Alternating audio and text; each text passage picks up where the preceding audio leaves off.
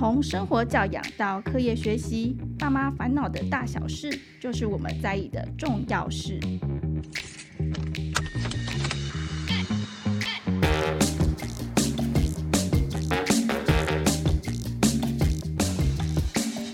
大家好，我是亲子天下记者佩璇。今天呢，我们要来访问两位爸爸，我非常荣幸，一位是吴凤，然后一位是宝红老师。那我们现在先请两位自我介绍一下。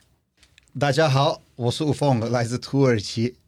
OK，大家好，我是罗宝红，我是来自台湾的。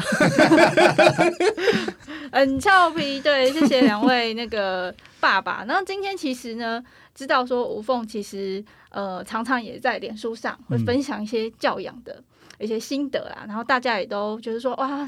可能是会有文化不一样吗？那宝红老师这边也帮宝红老师介绍一下。那宝红老师本身他自己是，他小时候在香港，然后呢，他蒙特梭利的专业，他现在目前是经营这个英语的补习班这样子。好，那我们现在先请吴凤，我们想要请教一下说，说大家看脸书都觉得说，哇，你带两个女儿带得好有心得哦。你自己在就是跟他们相处的时候，有没有觉得教养上比较困难的地方？我觉得当然会有困难的一个部分，因为不太可能没有困难的一个教育嘛。不管是自己的自己的教育跟孩子的教育，还是我们在长辈我们爸爸看到的教育，都当然不是那么的容易可以进行。那个个人觉得让我比较难的部分是让孩子呃听我们呃要的话，比如说我不想要重复那么多，这个有一点难，因为这个需要耐心。呃，比如说孩子想要 洗澡，好了，最简单的。我们说，OK，时间到了嘛，要洗澡，孩子不理你。过了两分钟，哎，不好意思啊，我刚刚说了洗澡嘛。结果这一次，这一次，有时候我真的是不开玩笑，会提醒他们十次。孩子还在活在自己的世界，这个时候，我们也当然所有的父母都希望你说什么，孩子嘛想做什么，当然希望。但是有时候自己看自己，我自己小时候也是这样的吗？不过我自己觉得，好像我爸爸小时候跟我说。一句两句之后呢，应该是我都不会让他可以重复三次，但是是不是我有有时候觉得太软了？呀，有时候我觉得有一点轻松，然后呢，我也没有那么的凶，结果呢，有时候会重复这么多。但是我就比如说，如果真的超过，比如说真的十次的时候呢，我们就可以开始生气了，因为有我怕会，如果你真的太轻松也不好，因为他觉得反正不管爸爸说什么，我也不会用力他，因为反正。他也不会怎么样嘛，但是有时候我们真的要生气的时候，他孩子会懂。或者呢，我跟他说，如果你们不洗澡也可以，但是呢，我可以减少你的有可能是看电视，有可能是看卡通的时间呐、啊，或可能是今天晚上你不能，我没有办法可以看书给你听哦，因为你已经浪费很多时间在这个地方。或者呢，他真的如果没有听我的话呢，隔天他起床的时候又很辛苦，我跟他说，那就和你活该。所以我要让他知道，cons 英文叫 consequences，yes，结果要知道，这个很重要。你 consequences 你要接受，如果不洗澡无所谓，但是错错的是你呀、啊。你明天去上课的时候，有人觉得哎，头发不行啊，那你接受吗？后来他们觉得好像这不对，结果就开始做我们要的事情。就吴凤分享一个我觉得很棒的概念，就是要有界限呐。你不可能无限的让小孩，就是说他想要十次就十次，你要有个界限，呃，要设立那个规范，也让他们承受那个自然后果。说说实话，每一个人的教育不一样，有可能是有一些，有可能是我的比较软性的，也有可能是比较硬的。也有人说，一次如果孩子没有听话，也有可能是打屁股，也有可能是很很凶的生气，很凶的骂他啊，也有可能是如果用这个方式的话呢，搞不好孩子。说一次，还是不会让你说第二次，因为他知道了 consequences 不是我说的那种比较晚一点出出来的，有可能是立刻就出来的。但是我是比较软性的，我不会这么的凶，但是都我有一个 limit，对，有个界限在，不会让他们一直无限的，不然真的是不行，不然真的是无法控制的，嗯、真的有点可惜的。嗯，那宝红老师这边呢？有没有觉得你们你们家小朋友是一个男生嘛？对，对，就一个而已。嗯，现在多大？现在已经小四了。小四，那你在教养他的过程中，有没有觉得特别困难的地方？因为你自己如果是蒙氏的专业，你会觉得这样有什么差吗？其实，因为我自己当爸爸之前啊，我就已经做了幼稚园老师，将近二十年了，所以孩子出来的时候，我是准备好的。对于怎么样给予孩子规范，该用什么态度。什么不该做就比较清楚，这样带孩子下来，我觉得最难的会是在在六岁前，六岁之前，六岁前。那如果是六岁这六年来讲呢，最美好的就是两岁前，两岁到三岁那个不要不要骑，那是最痛苦的，因为孩子在那个时间，他会因为想要确认自我认同的建立，所以会有事没事就跟你说不要，那个是最难沟通的时候。但是随着他那个时间过了，三岁到六岁吗？当然会有一些挑战了。比如说这个年纪，孩子会很喜欢，明明就没有的就说有的，明明就说不是的，就是说是的，明明是人家做的就说自己做的，然后又或者是从学校学会很多废话。废话，举例来说，比如说就会念一些很奇怪的话，什么一二三四五六七，什么阿妈掉进洗衣机，就 就讲那些废话、俏皮话。对，就是学校会有那些孩子会念，他们就会在正值那个语言敏感期，他们就会学起来，因为他们觉得大家都在讲，我也想要学。但是到了小学之后，我觉得他自己的自律性、自己的稳定性跟成熟度越来越好，真的就是有时候提醒他一些事情。提醒一两次，他就会去做。那以前也会有像吴凤这样子，就是提醒过几次，但是还是没做。所以我那个时候就会跟家长就是说一句很重要的话，就是提醒两次无效，就不要再提醒，就不要提醒十次了，因为提醒十次太多了。所以我会说，提醒两次无效，就不要再提醒。那提醒两次无效。那要怎么办？那难道就打下去了吗？以前大人都是对我们这样的嘛，所以我们就很听话嘛。那我们现在要如果要正向一点的话，提醒两次无效，不提醒，但是我们可以用一个更有效的沟通方式，比如说我就坐过去，在他面前，我爸爸提醒过你两次了，你知道要做什么吗？然后他可能就会说，可能他那个时候才会才会才会注意过来说洗澡。那你可能就说，那是发生什么事了？你怎么到现在都没有收拾玩具？跟他用一个比较善意，但是是引起他的一个 attention，引起他一个觉察力的一个沟通，来帮助他。可能他会跟你说：“因为我这个东西还没弄好。”那我会跟他说：“可是时间已经到了耶，那你还需要多久？”他就说：“呃，在两分钟。你需要爸爸帮你吗？”如果他困难的，通常他会说好；如果他说不用的，我就会问他：“那爸爸可以相信你，在两分钟你就会遵守约定吗？” 然后就看着他。然后这个时候就会停下来，他就会在那个停顿里面，他就会开始觉察到，哦，我应该要去做些什么事。那这样就不会变成一直一直提醒。这大部分在那个时候我都是这样子，就是提醒两次无效，我就会停下来。孩子啊，我已经提醒过你两次了耶，你知道现在要做什么吗？后面那句话不要是孩子啊，我提醒过你两次了啊，你怎么到现在都没在动？对，这样比较负面。这样子，对，那当然了，在那段时间，呃，还是会有情绪的，因为我们不是神嘛。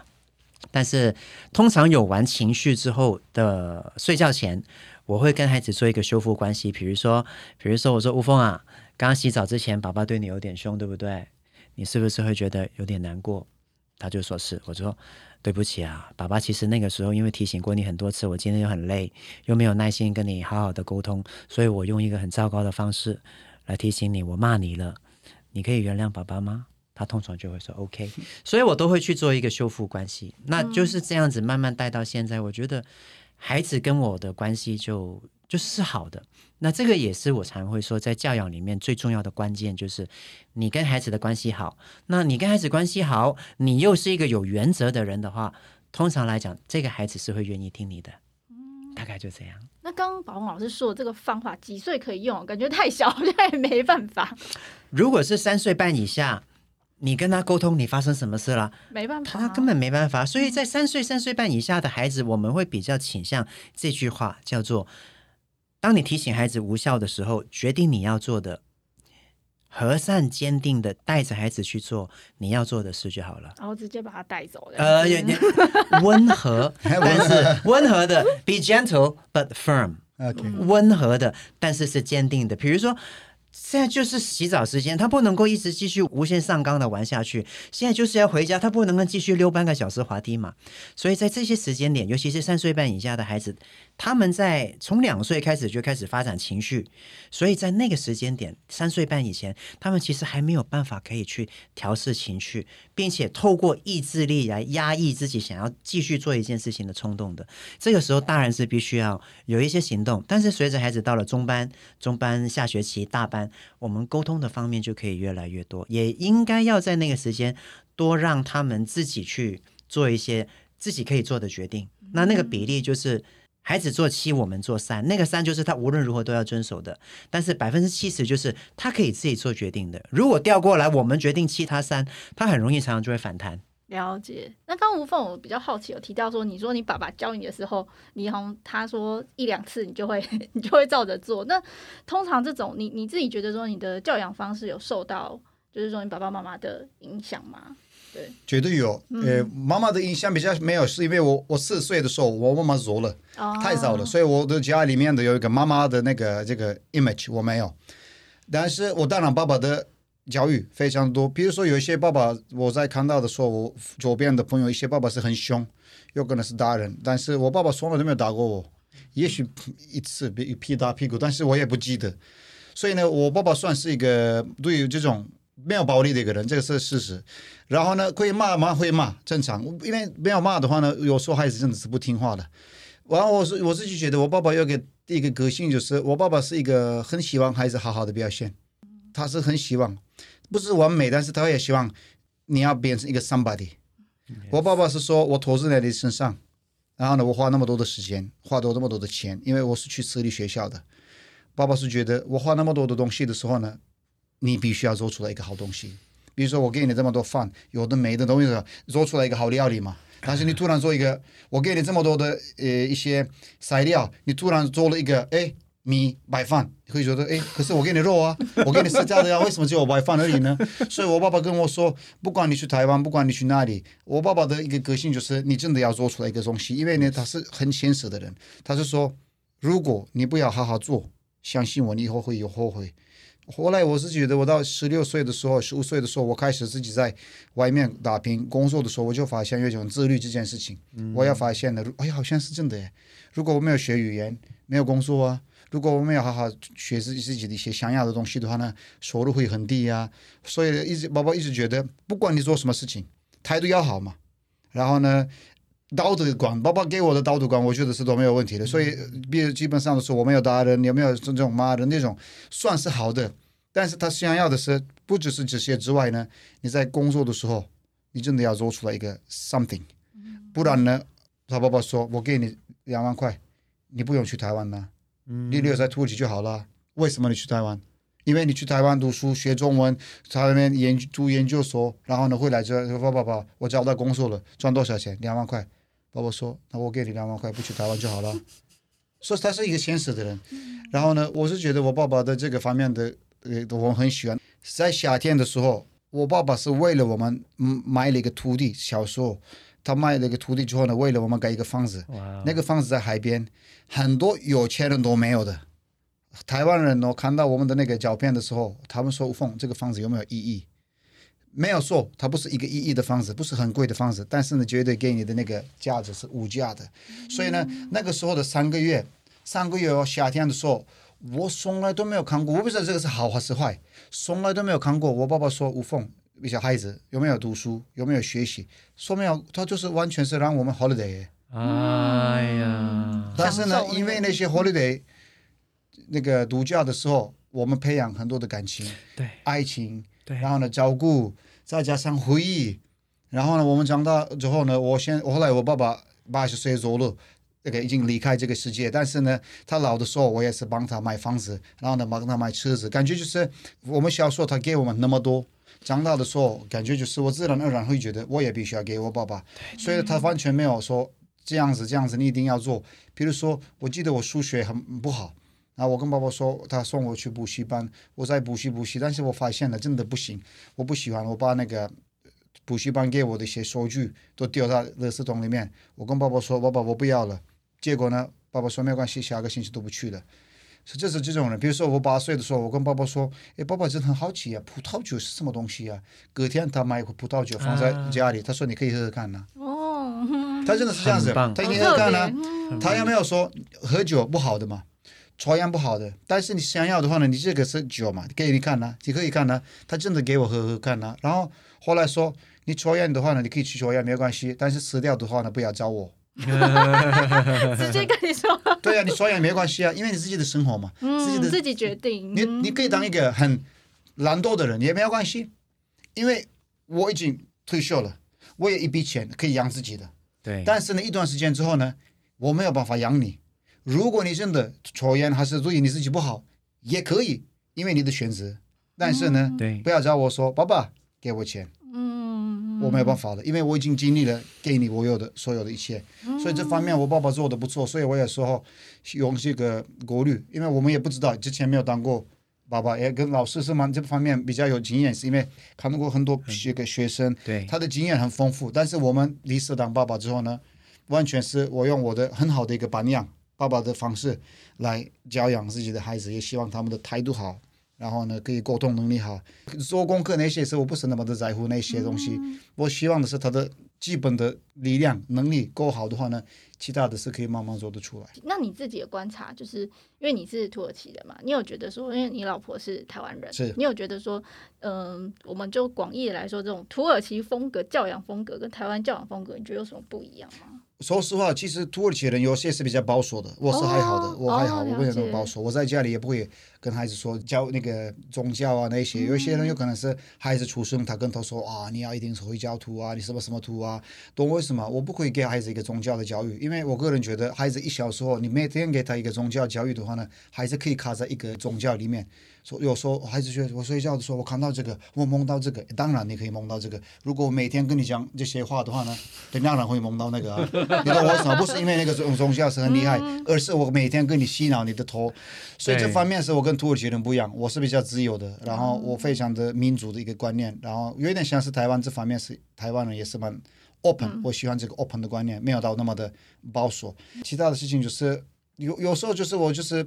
比较自然的让他们可以吸收我们的态度，希望他们在我的身上看到，哎，爸爸，你是外国人，为什么会讲中文？因为我学的啊，因为是我花时间的啊，嗯、我花钱的啊，你必须要知道，哎，爸爸你很厉害。我说你也要的话呢，那你也要加油，嗯、因为我不可能是跟我爸爸一样，我不可能是一辈子可以一直在在你的旁边嘛。就是现实的部分，我一直在跟孩子很呃，就是聊天的方式跟他们呃分享。就即使他们现在还那么小，也会跟他们讲这些这样子。从小开始可以讲的时候呢，当然有时候可以重复也可以讲啊。因为我爸爸也是小时候是很重复的讲啊。嗯。因为有时候呢，真的要跟孩子讲重复的。嗯。因为他是重复重复，小时候我不懂。嗯。但是长大的时候，我爸爸已经不在了。但是我现在觉得，天哪，原来是真的是。所以有时候觉得一个爸爸一个大的财富就是远见。哦，远见。远见真的很重要。所以我现在的台湾的很多的。机会都是当然，爸爸给我的很多的资源，嗯，然后呢，他的个个性再加上我自己在土耳其赚钱，自己开始靠自己的时候，也是因为我后面知道我爸爸一直在 push 我，不然不然真的是做不到的。那这边也想请教宝红老师，刚刚吴凤提到的这种。呃，自信啊，或是负责的态度，其实是很多家长都很想教给小孩。就现在看到的，可能因为大家都比较保护一点，就是那种那直升机家长或什么，就很担心他未来就是呃怎么样啊，就会希望铺一条比较好的路给他们，就是难免会帮他们做太多。那这个以老师您自己的就是经验啊，就是不管你以前在幼儿园或者您自己养育小孩经验，你觉得像这种自信啊，说是负责，就是家长要怎么样带给孩子呢？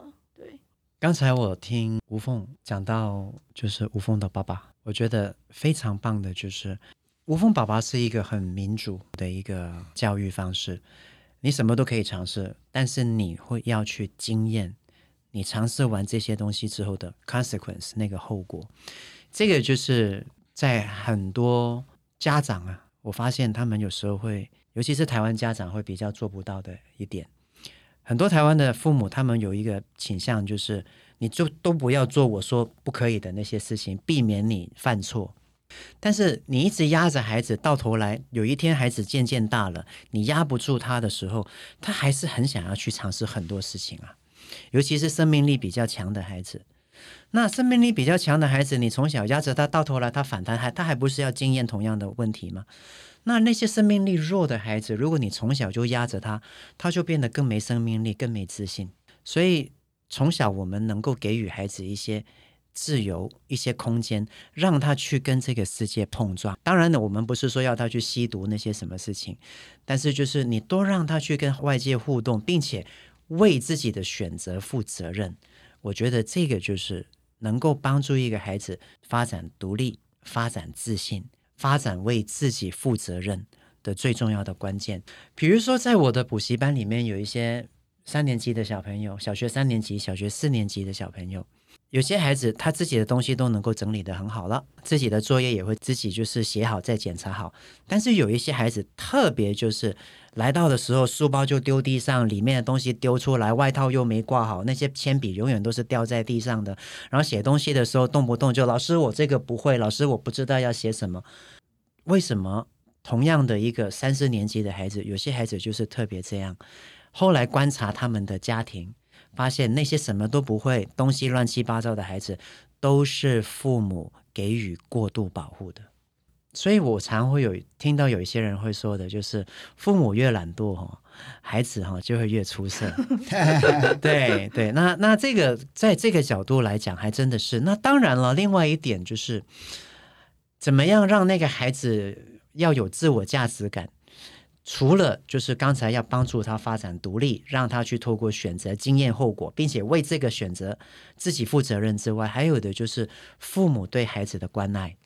如果说以正向教养、阿德勒心理学来讲的话，要养成一个孩子未来拥有一个高尚人格，最重要的就是这个孩子从小到大心里面要有着一个归属感跟价值感。归属感就是他要觉得自己是被爱的，就像吴凤会说，他感觉到爸爸对他是很关爱的，在海边弄了一个房子给他们，让他们感受到很多的 love。那另外一个就是要让这个孩子感受到自己是一个好孩子。这一点，如果我们有做到，再加上从小我们能够比较民主的对孩子，让他去选择，让他去经验选择上的后果，这两个其实就是教育的关键啦。那真的，我觉得 当家长很不容易，因为我觉得这些事情其实虽然说用听的很简单，但我觉得实际上真的做的，尤其是有时候小朋友就是很爱跟你唱反调啊，或者他就是不会如你的愿，你要就是把他视为一个完整的人，然后看待，然后去做。我个人是觉得不容易啊。对孩子唱反调没关系啊。他还是照着我们的话去做就好了。小时候他都说不要不要，然后就边不要边去做该做的事。哦然后做完了之后，我就会跟他说：“那个思泉啊，爸爸刚刚看到你，虽然一直说不要不要，但是还是去做了该做的事。爸爸觉得你是一个好孩子。”我们还是可以称赞他的，嗯，对，所以谢谢你愿意做个好孩子，也谢谢你愿意接受爸爸的提醒。我真的觉得你很棒。我从小到大也有很多事情，爸爸叫我做，我是不想做的，但是我还做，是因为我知道爸爸说的这件事情是真的是现在要做的。嗯，我觉得你越来越棒了，就他给他一个鼓励，我觉得会好很多。嗯。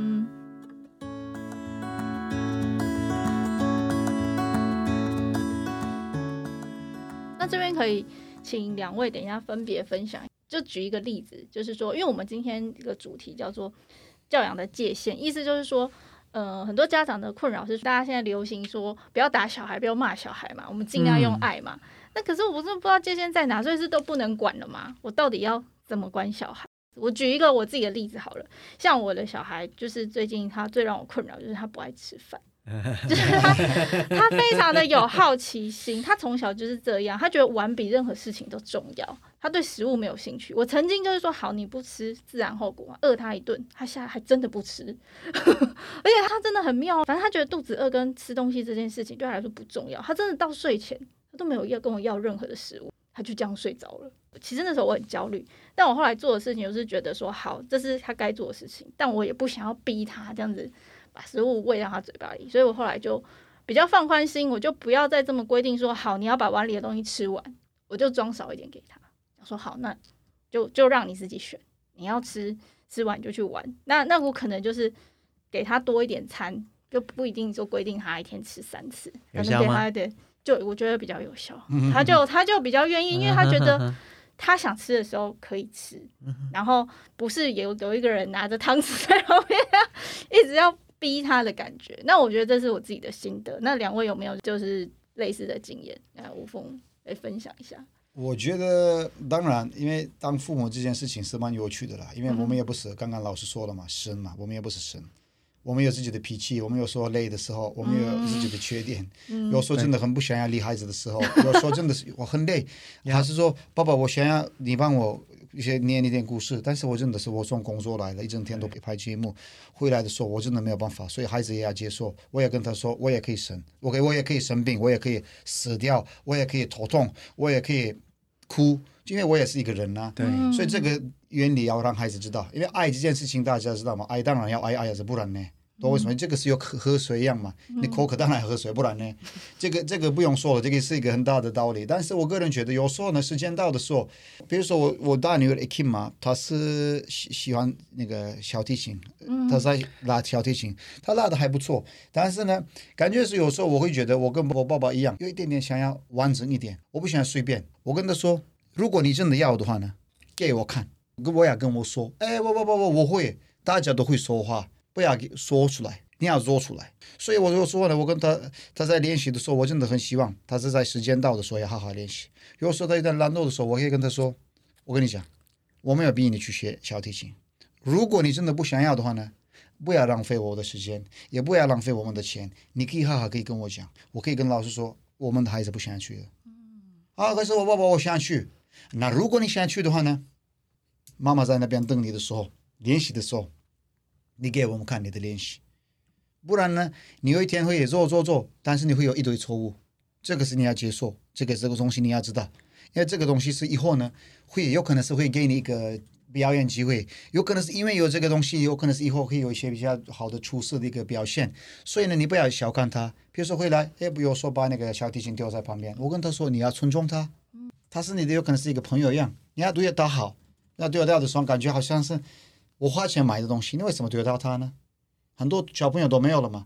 有时候我可以跟他们分享这种东西，有时候看到一些路边一些比较穷的朋友，我可以跟他们分享，或者是看新闻的时候看到一些画面，我就是跟他们讲的说，你们真的是很幸福了，很很幸运的，我们已经给你们很多的资源了，但是呢，拜托你们，我们想要的时候，你真的要做出来。所以我昨天去那个他们有一个表演的时候。哎，他不错，也刚刚老师说的，我觉得是蛮好的。他做完了之后呢，我跟他说：“哇，你今天的表现真的很棒，我很喜欢。”但是我跟他说：“你听话的时候，我有骂过你吗？没有。你是乖乖的时候，我有生气过了吗？没有。所以你也要知道，我生气的时候的原因是什么？你有没有问自己这个问题？为什么是生气？比如说今天早上小女儿不要不要不要不要的时候，她踢我的手，所以呢红起来了。那个时候有可能是比较凶的妈妈的话呢，爸爸的话呢，直接打嘛，因为你被打了很痛。”那瞬间有可能是你突然会反应会打回去嘛？有可能。然后我看到他红红的，我跟他说：“你看，哦，他看到就红起来了。他现在不能说话了。这个谁做的吗？他也没有回答的。这个对了吗？也没有回答的。我不想让你以后再这样做，因为这个我会痛。他都不用讲话，但是我知道.有时候你知道吗？你的讲话的小态度、一些眼神就够了。”也有可能是一开始刚刚当爸爸的时候，突然被打，你可以打回去。哇，你为什么打我？我就说觉得这个是比打回去还更有用的一个教育。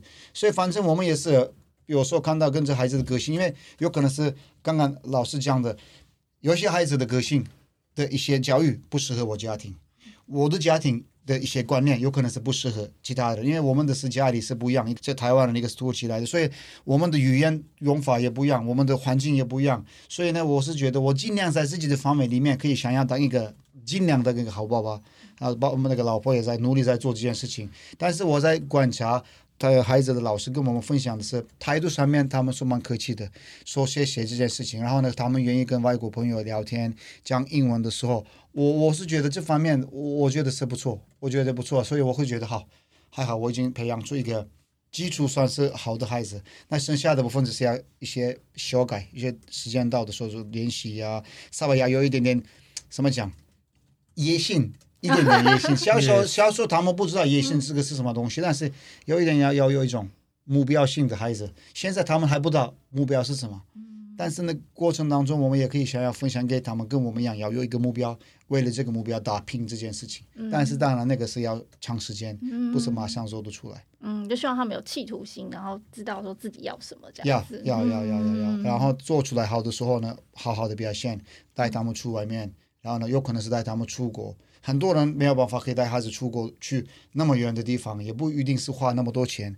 但但是呢，我还是因为我的有可能是经济能力上比较好一些，所以我可以提供给他们的时候，他们也要感恩，不要把它变成一个啊，我爸爸什么有钱，什么都可以做，不是这样子。我跟他们说，我也是很辛苦在赚钱的，所以你们要知道这件事情。嗯，就是他们要懂得自己得来的东西不是。对，他们也不以为是我是一个很很有钱，不是。但是我是把能力的部分可以放在他们的身上，所以他们要知道，这个是一个一个自己的个人的目标嘛。我觉得刚吴凤讲这个真的是很多台湾家长会忽略，就是要让孩子知道感恩。就可能你一直给啊，他就觉得这东西理所当然。那另外一个，我觉得是有时候大人可能会觉得小孩还小，但我觉得刚刚吴凤有讲一个，我觉得很棒，就是说要小孩认真对待自己的事情。就算是学小提琴或是什么，你应该要认真的对待。对，如果你喜欢一件事情的话，嗯、你要把它是认真做啊。嗯，我之前也是很认真学德文，很认真学中文。虽然现在有可能是我没有办法很认真学一个新的技术，是因为有一点有难度。因为现在我有很多事情，我必须要赚钱，我必须要做其他的事情。但是我尽量我要做事情的时候，我先要把它认真的做。所以孩子也要知道，我爸爸是一个认真的人，我爸爸是要用心的人，我我爸爸是一个成功的人。那但是是我，不是你。所以你也要这样子的话呢，拜托你，嗯，你要，就是把这个交给他们，这样，对，你也要做，不然，嗯、他不会，哎，早上起床都有了，不可能。对，要知道这个是要自己努力得来的，对。对，那宝红老师这边呢，有没有分享，就是跟小朋友的一些冲突，冲突哦，解决的。或者说小朋友没有冲突 怎么 怎么办？或者或者是说你可以分享一下，说你可能在补习班看到的一些状况啊，或者说呃，你跟可能老婆在教养小朋友的一些讨论。我我分享这个好了，嗯，我突然间想到的也是刚好上个礼拜发生的，因为在我的美语补习班里面，我儿子也在，就是我儿子也在我的其中的一个班级的美语补习班里面，那他已经上了差不多两年多。嗯，我还记得他刚来的时候，可能因为太兴奋了，有可能是因为爸爸是老师啦，他很失控，然后也会常常忍不住就一直讲话，因为他就觉得我是爸爸嘛。慢慢慢慢慢慢他就比较好了。然后啊、呃，在上个礼拜有一堂课，不知道他是不是因为那个上课前喝吃太多甜的呢，太嗨呢，所以就一直说话，一直说话，一直说话，一直说话。然后到最后我没办法了，上上课上到一半我就停下来，我就真的就是说，Aaron。你真的打扰到我了，你一直在说话，我没办法上课，可以不要再这样了吗？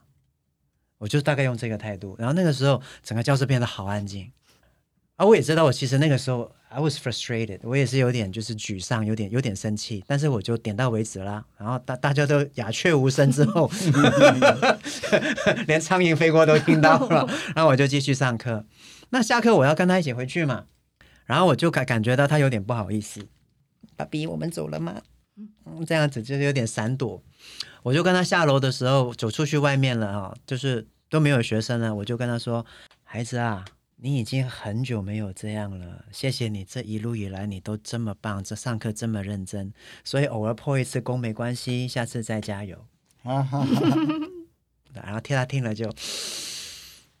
他可能很担心要被你骂，那个要被我揍了，对对对。然后他就，他就，他就靠一靠，他就嗯，这样靠一靠，我就感觉到就是，所以，所以对我而言，我觉得啊，孩子犯错，这是一定会的，我们会生气，这也是一定会的。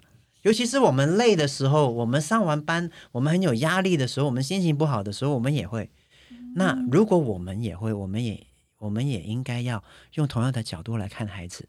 他也跟我们一样，他不可能每天一百分。嗯嗯，对，所以如果有时候他做错事，我会得饶人处且饶人，我不会放过他的规范，他一定要做好。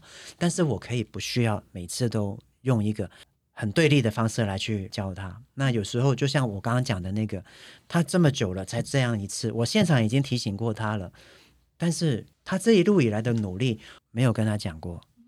所以，当我们能够用这个态度来看待孩子的犯错的时候，我觉得孩子会更好教了。我我发现有时候有一些父母，他们要用尽力气去教孩子，但是孩子不见得乖。但是为什么有一些孩子就是爸爸妈妈就是，比如说宝红啊，你这样是不对的，然后孩子就会接受呢，就不会顶嘴呢。那那些很大声的那些人，就是你知不知道你错啊？那个孩子还说我哪有？为什么会这样？我后来发现呢，就是其实孩子愿不愿意听大人的话，真的跟大人对他的态度有关。那我们自己来做一个当孩子的比喻，如果有些大人常常又大声又凶的在骂你的，你也很容易反弹呢、啊。哎，但是如果那个人是好好的跟你说的。你会接受的几率是比较高的。那当然，我们还是要讲哦，这个是有年龄的哦。那个三岁半以下的那个孩子哈，你好好跟他讲，你大声跟他讲，他都不听的。你你好好跟他讲，他不听；你大声跟他讲，他就收哈，他就跟你 show hand，他就啊崩溃。对，主持人佩璇有问说，到底可不可以生气？可不可以骂？可不可以打？打我是不建议，因为打是一个最糟糕的教养语言。你在打下去的时候，其实会让孩子觉得你不爱他，你会让孩子觉得自己很没价值。那骂，我常常都说的是是这样的，就是有情绪的时候不要做教养，等到你情绪好了之后，再来跟他讨论。但是如果你忍不住呢？忍不住的时候骂两句就好。对的，所以是很有弹性的。忍不，到如果你今天你不骂他，你真的是觉得我不我就不要姓罗了，忍不下去要爆炸。这个孩子这样，我也不骂他，我还是人吗？那你就骂他两句吧。嗯，那骂完了之后你就离开。嗯，但是像吴凤刚刚讲那个方式很对，就是刚刚那个吴凤说他的孩子踢到他的手这边红了。我觉得有时候不是你的凶狠、你的语言，而是你的态度，让孩子知道他不对。嗯，对，所以刚刚吴凤的那个，你看，哦，那个眼神、那个态度，对，对，是，对你，你不需要用一些污言秽语啊，很大声啊，是那个态度让孩子知道。我觉得这个态度上面，你点到为止就好了。对，那有一些父母可能因为自己本身内心就很多焦虑、很多紧张、很多忧郁，所以有时候当他在家长上遇到挫折，他可能连自己的情绪都一起丢出来给孩子，这个是要留意的。嗯，家长要先把自己照顾好，这样子。对对。我我不过有个好奇啊，因为我们现在讲管教，爸妈可能就是有自己觉得说，哎，该怎么做？但有时候会有一些，就可能公公婆婆啊，或者什么之类的。那这通常就是，比如说，就像过年那种，就是亲戚朋友都会聚集的场合，是吧？就是如果这个时候你们自己有印象，说这种亲戚朋友聚集的场合，小朋友有就是做什么事情，让你们就必须要 管教他们吗？吴峰有这些经验吗？还好，因为我们那个 没有婆婆妈妈这些事情已经没有了。对对对对。所以我个人觉得几几乎都没有。然后，所以呢，我我是觉得，比如说去土耳其的时候，孩子可以在开开心心的玩。他们在如果在开心快乐玩的时候，我会不太会。干不会不会干涉他们的事情，但是呢，当然在另外一个人的家里的时候，我也希望稍微可以注意一下他们家里的规定，很棒，很棒，然后去重视别人家里。对对对对对，因为我我是个人个人觉得孩子的基础是，我觉得是已经有了。嗯，我们去另外一个地方的时候，当然我也希望孩子对那些人也要尊重。嗯，比如说那些叔叔，我说我朋友嘛，他们我小我是说我小朋友可以跟他们聊天的时候，我也希望他们跟他们。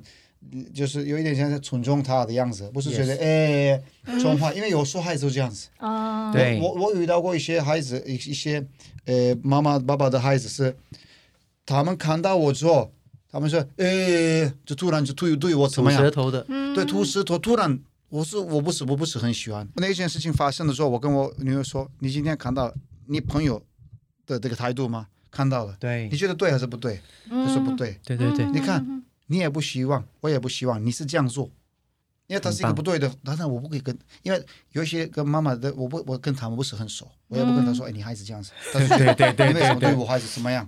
但是至少是我看到一个我个人不喜欢的一个东西的时候呢，我也希望让我孩子也知道这件事情之后呢，我跟他说，你们不要这样做。所以我在想说，如果出去那边完全没有问题，但是我也希望他们在那个一个范围里面。比如说敲碗呐、大声呐、啪啪啪啪东西呀，比较不礼貌的东西、道德的东西，尽量要要注意一下。其他的我基本上是没有没有没有没有什么，其他亲戚也不会就是跟你们说这些。其他亲戚都不会，因为我去土耳其的时候，大家都很想想念他们。对，很久没有看到。对对对对，想念他们。有时候可以连我们不会给他们一堆巧克力，但是呢，有可能是我阿姨觉得你吃。尽量是阿姨啊，阿姨，我也不会干涉，怎么办？尴尬啊，阿姨，哎呦，阿姨已经八十岁了，我也不跟她说，阿姨不要给她那么多，没关系，也不行。所以呢，这样子嘛，回回来的时候，我跟他们说，你们今天吃太多，OK，这个不要哦，不然晚上你们不吃东西哦，之类的。对对对对对，这就是一个有趣的一个过程了。我也不知道，因为说真的，从来都不知道我们做的好还是做的不好，什么时候知道做的好，知道吗？等我们死掉的那一天，加护病房的时候，孩子是不是跟我们说谢谢爸爸？因为呢，我跟爸爸爸说，因为我爸爸加护病房最后有可能是几个小时。爸爸已经躺着，已经昏迷中嘛。我跟他说：“爸爸，你很棒，你做得好，一直好走，都 OK 了，很平安。因为他没有生病的大病，就是一两天生病，后来就走了嘛。然后呢，我跟他说：‘爸爸，你真的是很棒。’然后呢，你可以真的是一路好走。这时候我就说了嘛，我离开医院一个小时之后，他们打电话跟我们说。”你爸爸离开了，因为我爸爸在等这个时刻。Yes，Yes。这个时候，因为我爸爸的任务都没有结束了，我们的任务也不会结束。我爸爸那个时候有点身体不舒服，他他在那个医院里面的时候，爸爸的第一句话是什么？你们知道吗？好奇怪哦。我们那个时候刚开始要准备要创业，然后呢，刚刚时候我们第一次要订一个货柜，从土耳其要到台湾。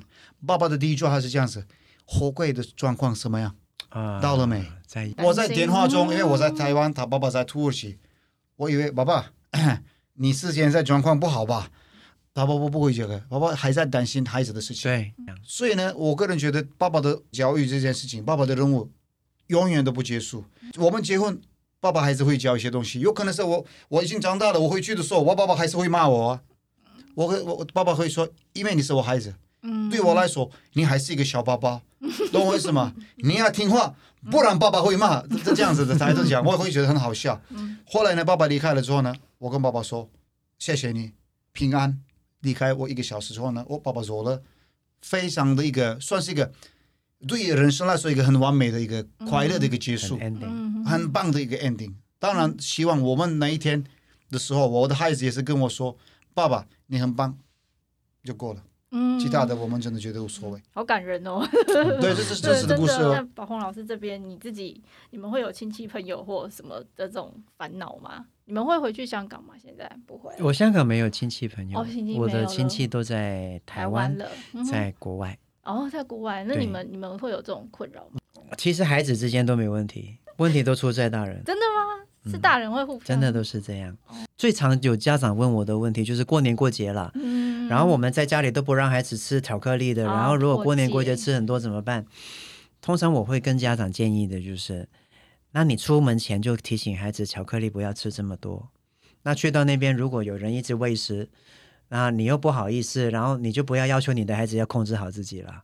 你就睁一只眼闭一只眼了，就放一放放一盆那个上好的那个那个神户牛肉在面前，嗯、但是却叫那个人不能吃，这是一件很痛苦的事情嘛？那孩子更更难控制。所以啊、呃，对于亲戚来讲，我觉得像吴凤刚刚说的很对，去别人家玩要遵守别人家的规矩。那如果我们把孩子就放在那边，我们就走掉。结果孩子因为发生某些事情被人骂，是我们自己的问题。我们没有在那边尽到提醒的责任。能够这样子，能够知道我们去别人家做客，我们孩子要遵守该有的态度。也知道别人的孩子如果是对我们孩子有冒犯，我们也应该在适当的时间跳出来。我觉得这样就好了。有些家庭你会发现，你的孩子带过去，结果都被欺负，他们大人也不管。那良禽择木而栖，未必一定要去那种地方。那最后想要问一下两位，说你们自己觉得自己是什么风格的爸爸，以及你们在教养上面，你觉得最重要的价值观是什么？我个人觉得我是一个活泼的爸爸，一个年轻的爸爸，然后呢，跟孩子爱玩的一个爸爸，然后就是我的，当然这是一个。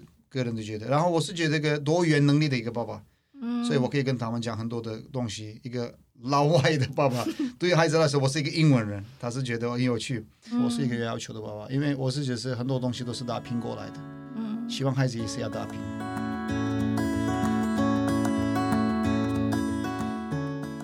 那宝红老师这边呢？我突然间也发现，哎，原来我在很多层面上都跟我的爸爸很像。那我觉得在教养里最重要的关键，就是跟孩子的关系要好。就是说你们俩要互相信任，互相互相彼此是觉得有安全感的了，彼此是有信任感的，彼此是有爱的，这个就最完美了。就我我刚刚听到吴凤说，他最后跟爸爸说 “You did a very good job”，嗯，我这个很感动，真的很感动。我也记得我爸爸在在离开这个世界之前前两周，我有一天就因为他那个时候已经就是从医院出来，每天在家里。躺着，我有一天自己在补习班没有人，我突然间很想念我爸，我就打电话给我爸，我就我就说爸爸，他就说哎红，因为我叫宝红嘛，红怎么了？我就跟他说我有些事情想跟你说，他说什么了？我说 Dad，I love you，I love you so much。我边讲边哭，因为我会觉得我再不跟他讲没时间了。我这辈子没跟他讲过。嗯、他跟我说什么？他说：“哦哦，You know, son, thank you. And I want to tell you, I've been loving you since you were born。”他说：“我告诉你，我从你出生开始就一直爱你到现在了。”我听到一直哭。这个是我觉得我在我爸爸走之前，我们最最美好的一段对话。我也希望我的儿子能够感受到我对他的爱，并且有一天他会去感谢这份爱。大概就这样。哇，好感人哦！嗯、你们都有跟爸爸就是这样 互动哎。OK，好，那嗯，我们时间差不多，很感谢两位。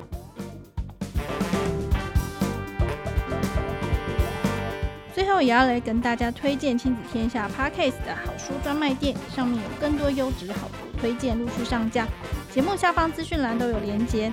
亲子天下 Podcast 周一到周六谈教育、聊生活，开启美好新关系。欢迎订阅收听 Apple Podcast 和 Spotify，给我们五星赞一下。也欢迎大家在许愿池留言，告诉我们爸妈烦什么。我们下周四空中再会。